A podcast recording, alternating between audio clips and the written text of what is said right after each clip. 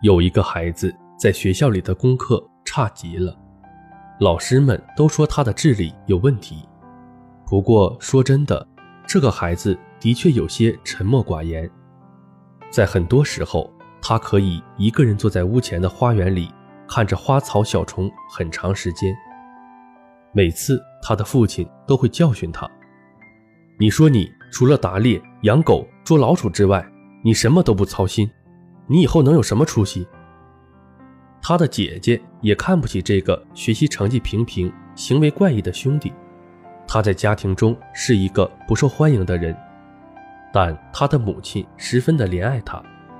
他想，如果这个孩子没有那些乐趣的话，不知道在他的生活中还会有什么色彩吗？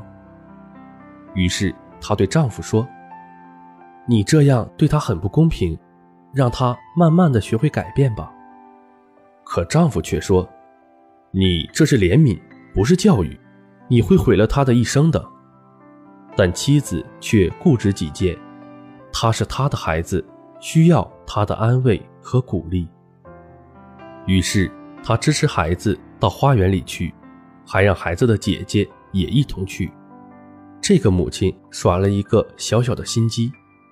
他对孩子和他的姐姐说：“宝贝们，你们来比赛一下吧，看看谁先从花瓣上认出这是什么花。”最后得到的结果是，这个男孩比他的姐姐认得更快。于是母亲就吻了他一下。这对孩子来说是多么的令人兴奋的一件事啊！他回答了姐姐无法回答的问题。于是。他开始整天研究花园里的植物、蝴蝶，甚至观察到了蝴蝶翅膀上斑点的数量。